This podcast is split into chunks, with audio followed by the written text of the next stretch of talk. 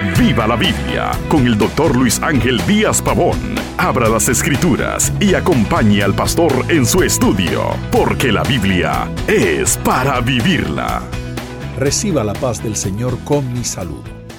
Jonás capítulo 3 y nuestro tema hoy será avivamiento.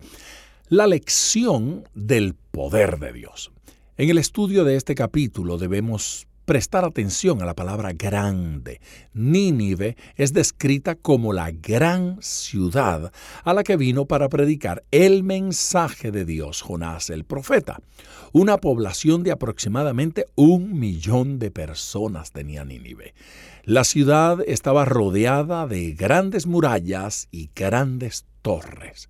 Era el centro del ascendente imperio asirio, impresionante, e influyente, tanto desde el punto de vista político como desde el punto de vista económico.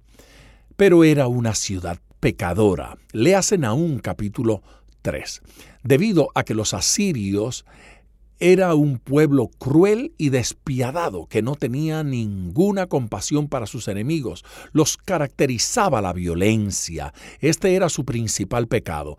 Mire cómo dice el versículo 8. Si no cúbranse de silicio hombres y animales y clamen a Dios fuertemente y conviértanse cada uno de su mal camino, de la rapiña que hay en sus manos. La gran comisión que Dios encargó a Jonás fue la de predicar a estos gentiles que podían escapar de la ira de Dios y ser perdonados, que había esperanza para ellos y que en su defecto de no oír su palabra, las consecuencias serían destrucción total. ¡Qué mensaje! Jonás tenía que sobreponerse a sus prejuicios carnales para predicar este sermón.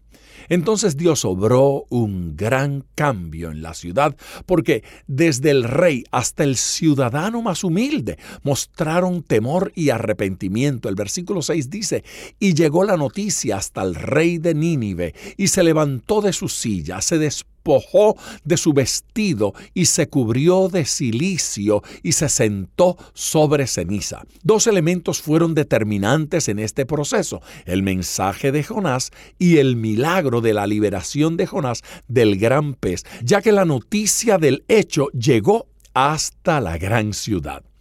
Llevó tres días recorrer todo Nínive. Pero el avivamiento llegó desde el mismo primer día del ministerio de Jonás. El pueblo creyó a Dios, demostrando su fe con obras dignas de arrepentimiento. Y Dios les perdonó.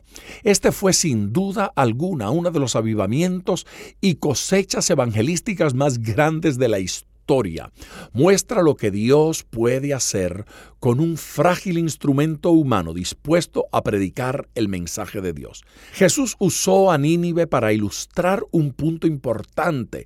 Predicó tres años a esa generación y reforzó sus mensajes con prodigios y milagros. Sin embargo, no querían arrepentirse ni creer. Los ninivitas oyeron un sermón y un predicador, y ese sermón enfatizaba la ira, no el amor, y sin embargo se arrepintieron y fueron perdonados. Los judíos oyeron durante tres años al Hijo de Dios, oyeron el mensaje del perdón de Dios, vieron los milagros y sin embargo rehusaron arrepentirse.